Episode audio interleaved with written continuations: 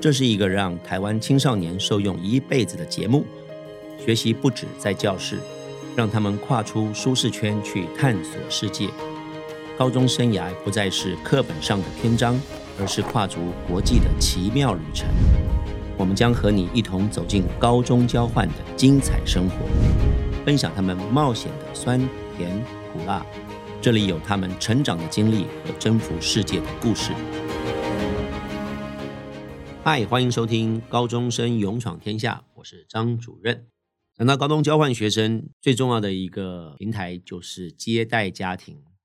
正如我们之前说过，接待家庭是爱心自愿接待的，因此当然很多父母亲就会有非常多的问号，当然也可能会有很多的担心、质疑：家庭怎么产生呢？家庭产生了，学生去了，如果有什么不合适的话，接下来该怎么办？那我们今天来聊一聊。第一个，我们先讲一下高中交换这样的家庭的产生。最多父母亲当然就会很好奇问：为什么会有人要免费接待啊？那他们图什么？到底这个接待的目的是什么？首先，第一个，当然我们去的国家，大概除了日本之外，这些国家都有一个非常基本的理念。或者就像是所谓的这个信仰，多半当然很可能环绕在天主教啊、基督教啊，啊这些宗教背后，它都有一个施与受的观念，就是 give and take。When you take something，你看你也会 give something。这样的一种背景下，是西方的生活中好像蛮蛮普遍的。所以接待家庭在这样的一种文化跟宗教或者是跟信仰的一个立足点下。它就并不是一个很好像说接待一个陌生人到家里是很奇怪的。当然，相对反过来，在我们亚洲文化，它比较不是那么的普遍。但在西方国家，它就是一个蛮普遍的事情。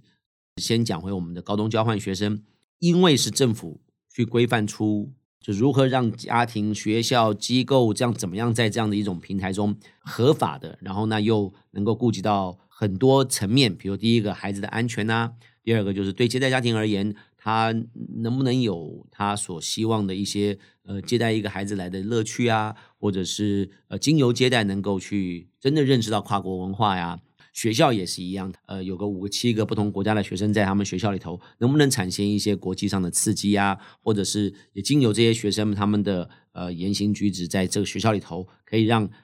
在地的学生也有一种正向的借鉴啊等等。好，那我们讲家庭。家庭要能够成为接待家庭，当然我们用一种自然淘汰法的来角度来说，原则上就是有一点点闲，也要有一点点闲钱，二者缺一或者两个都没有的人，他当然不可能接待。第一个，如果我的家里生活非常的忙碌，然后我也自己生活上面的不管什么层面的麻烦或者是呃琐事很多。他应该就不太可能会有这个意愿开启家门，再让另外一个人进来，增加他们家生活上的某程度的负担。孩子来到这边一整年，这样的一学年三百多一点天，他是在过日子，所以对家庭而言，他就会是一种责任，就会是一个相对他需要去付出的。所以，如果家庭本身自己是呃生活就已经自顾不暇的，他当然就不太可能会愿意接待。第二个当然也很现实，通常我们会告诉家庭，当一个家庭接触我们，或者我们接触潜在可能想接待的家庭，我们就会来跟他聊一下，说，那你接待起一个学生，那我们大概需要多少的预算？OK，就是让他们在我们家，呃，简单说就是公吃、公喝、公住嘛。那吃和住这些基本的需求。用华人的角度讲，就是我们多双筷子吧，啊，可是是住在他家里哦。那水电瓦斯啊，厕所里头的这些卫生纸啊等等，哈，这些就是有形无形的消耗。我们会跟家庭讲，大约会落在十五到二十的美金一天，或者是十五到二十欧元一天啊。简单讲，大约就是这样的一个数字，是一个孩子在我们家里，因为他而会造成家庭额外的支出。那乍听之下并不多，十五二十美金。也就是五七百块台币这样，但是如果学生在这儿生活，他没有什么问题，相处的也很愉快，这一整年是不换家庭的，那我们就用三百天就好啊，三百去乘以十五或者三百乘以二十，产生的数字就是五六千的美金，或者是五六千块钱的欧元，把这个数字换算成台币，它也会需要有在十几二十万之间不等的一个开销，所以它也不见得是一个小钱。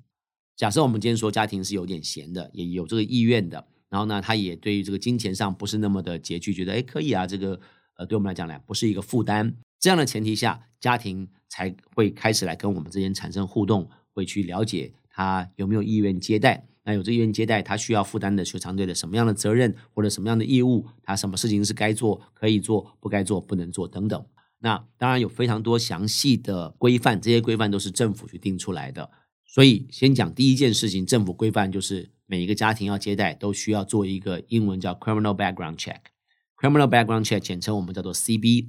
也就是犯罪背景调查。那各国家可能不太一样。然后，当然家庭就需要接受我们的拜访，然后去照相，然后他也要需要跟我们的学生一样，当你要申请的时候，都需要去填很多的表格。家庭也一样，他也需要填表格。我们需要孩子写一封信给你要去的国家的那个家庭，一封接待父母亲的信。家庭也要写一封信给他要接待的学生。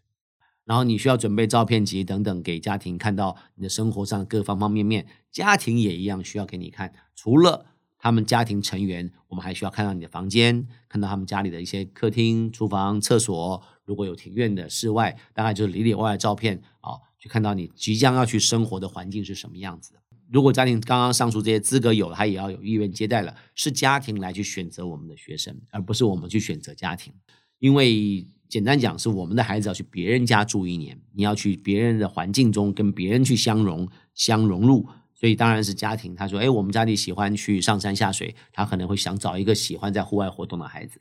那当然，我常常会跟我们的学生和父母亲讲，不管家庭产生是什么样的成员，OK，他就有可能是黑人。他也有可能是一个退休的人士，他有可能是爸妈带的三岁五岁的小孩，这些都称之为一个很好的家庭。那定义是五十分，就是家庭的产生，在你去之前，你看到这些文字上的、图片上的资料，对你而言，它就是一个五十分的家庭。很多人听我讲，我们也学生们会回来跟你聊，然后告诉你说，家庭他生活这一年结束后，他后来。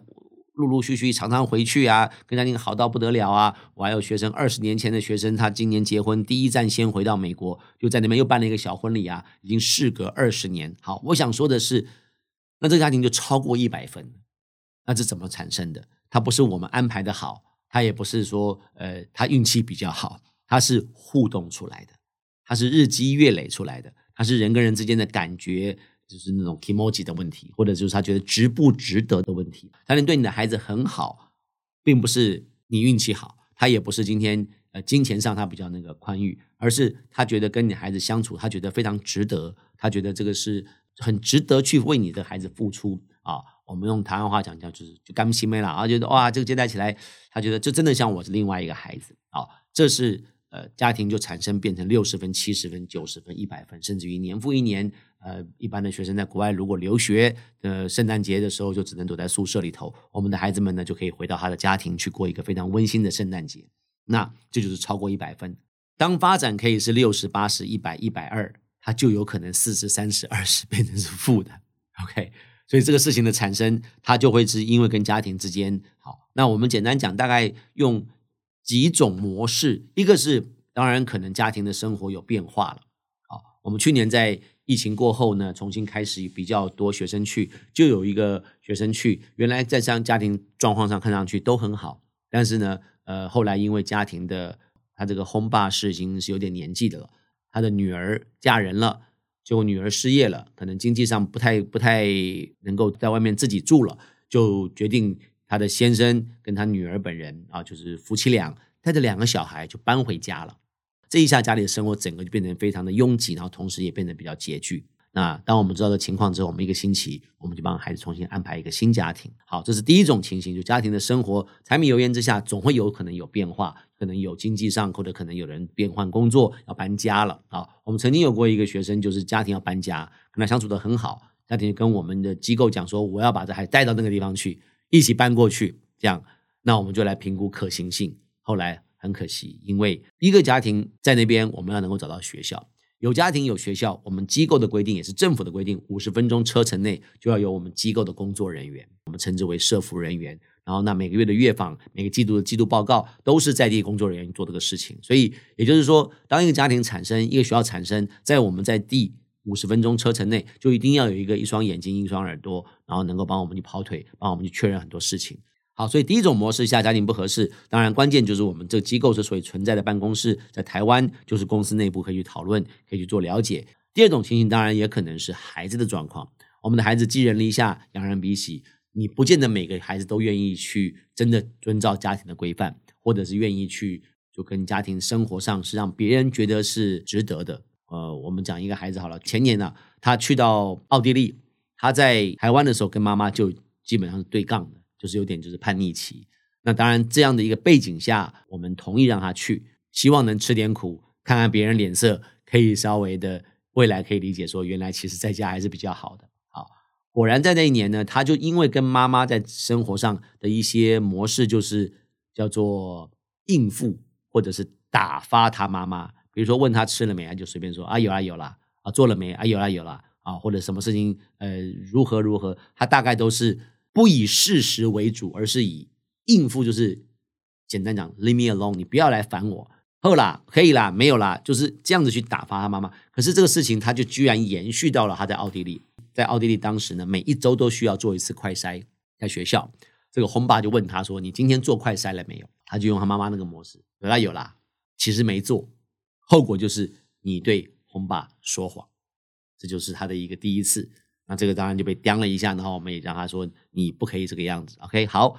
第二次再发生的事情是他当天晚上不知道，反正比较累，就没有在家吃晚饭。等到十点多呢，他下来醒来了，看楼下可能也没有他什么想吃的，他就叫 Uber 了啊，类似 Uber 这样子。十一点多钟门铃响了，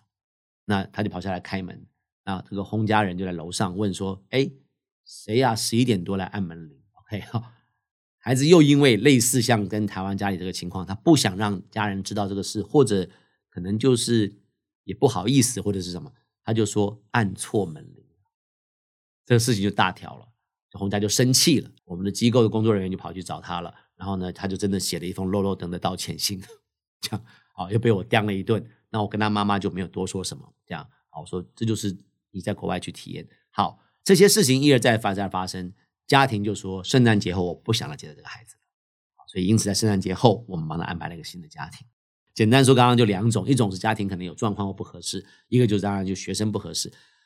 第三种模式就是很直接很简单，就像男女朋友啦，就像你在搞工作啦，你可能同事啦，或者是你今天大学宿舍的室友啦，各种状况，他简单讲没有对错，他就是不合，就这么简单啊。这个 chemistry，他那个之间的感感觉就是不对。啊，比如说互相之间没有什么交集，或者是相敬如宾，冰块的冰，大家之间好像就是你像室友，你进来回家吃完散人进房间，就没有那种 family 的那种感觉。到一个程度，也有可能不管是家庭提出，或者你自己觉得啊，我受够了，我不想这样子，每天好像在那边就是没有这种家庭的温馨，也没有那个，但是并没有什么错。那这种情形也有可能会去做调整家庭。刚刚讲一个很重要的重点。不是只要是不管上述刚刚讲的三个问题谁不合，我们就是帮你换家庭。他不一定，家庭如果有状况，当然他不能接待，不适合接待了。的确，这是一定会换家庭。学生，你今天如果被别人嫌弃了，别人不要你，当然也会换家庭。但如果就像刚刚讲第三种情形，它是一种需要谋合的，他不一定会在第一时间知道说，哦，你认为不合适，我们就立刻帮你做家庭。这种。常常会是父母亲就会需要去比较忍耐的地方，你会需要去不要干预，不要参与，也不要给太多意见，你就听，然后你就让我们来去给孩子们去做一些互动。那我这边附带再多说一个，为什么政府的规定在五十分钟车程内，大部分的国家都是这个样子？用台湾来做比喻好了，我们进来的交换学生，如果我不在新竹或者高雄或者台中设有我们的社服人员。当时我们的经营方式是这样，我们就以台北为我们的工作人员的这个一个模式下，我最多把把学生放到宜兰、罗东，还有把学生放到桃园、大园国际高中，大概就这样，基本上就是一个小时之内车程，五十分钟车程啊，所以有什么事情，社服人员可以随时过去啊。如果今天放到新竹以外，就是表示它超过一个小时了，所以这是我们机构上的，也是一个政府的规定。好，那。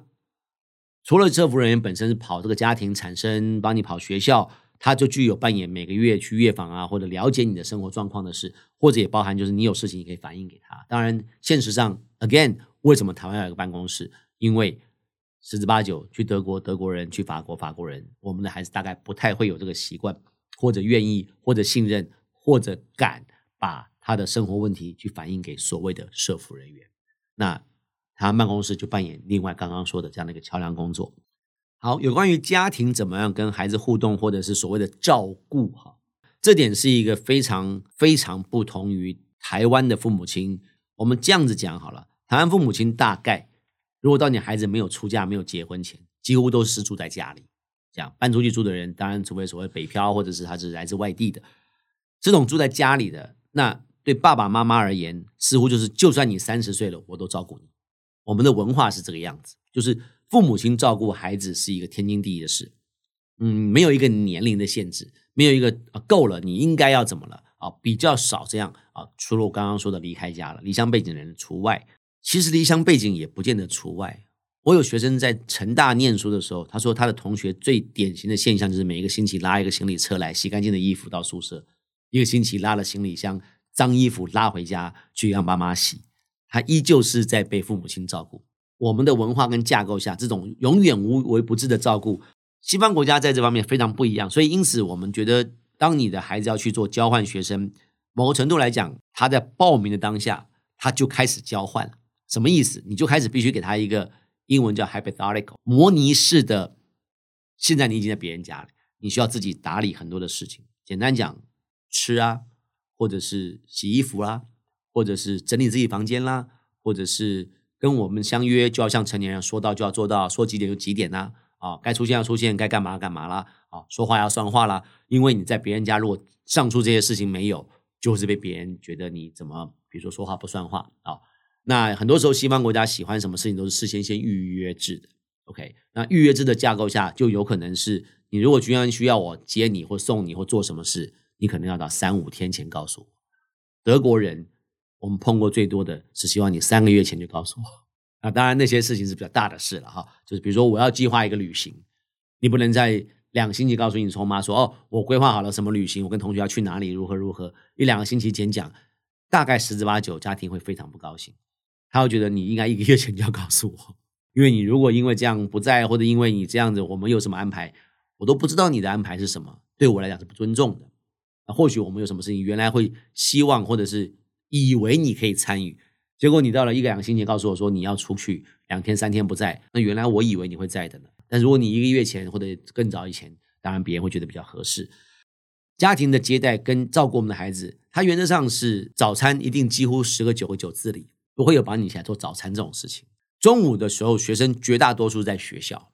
那只有周末你有可能家里跟你一起。晚餐会是比较一般正常是，你可能会跟家人一起。那不管是做或者是叫外卖，这个反正跟台湾可能模式上大概大同小异。不过国外做的可能性高，叫外卖的可能性少。基于两个原因：第一，很多时候都住在比较乡下地方，没有那么多外卖可以叫；第二个是他可能没办法在国外常常叫外卖，因为国外的做外卖它是有小费啊等等，吃一餐的费用是相当高的，这样他不太可能一天到晚全家都叫外卖。至于圣上所说的这种生活，就是你必须是一个自己自理生活 OK 的孩子才能够离开家，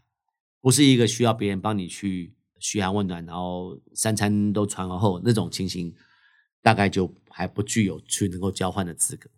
剩下是一些特殊状况，比如特殊状况就是生病了。虽然我们台湾也都多半都是看西医，吃的是西药，在西方反而相反。虽然这是西方人的一个。研发跟西医嘛，哈，顾名思义，但是西方人相信的是英文叫 immune system，就是免疫系统，就是你生病吃药也是一个星期哈，你不吃药也是一个星期哈，那为什么你要去吃这个药呢？你不如让你的免疫系统去对抗这个病毒，让你的免疫系统增加，所以多半一般的这种生病不太吃药，那所以也多半孩子会自己带一些非医师处方的药出去。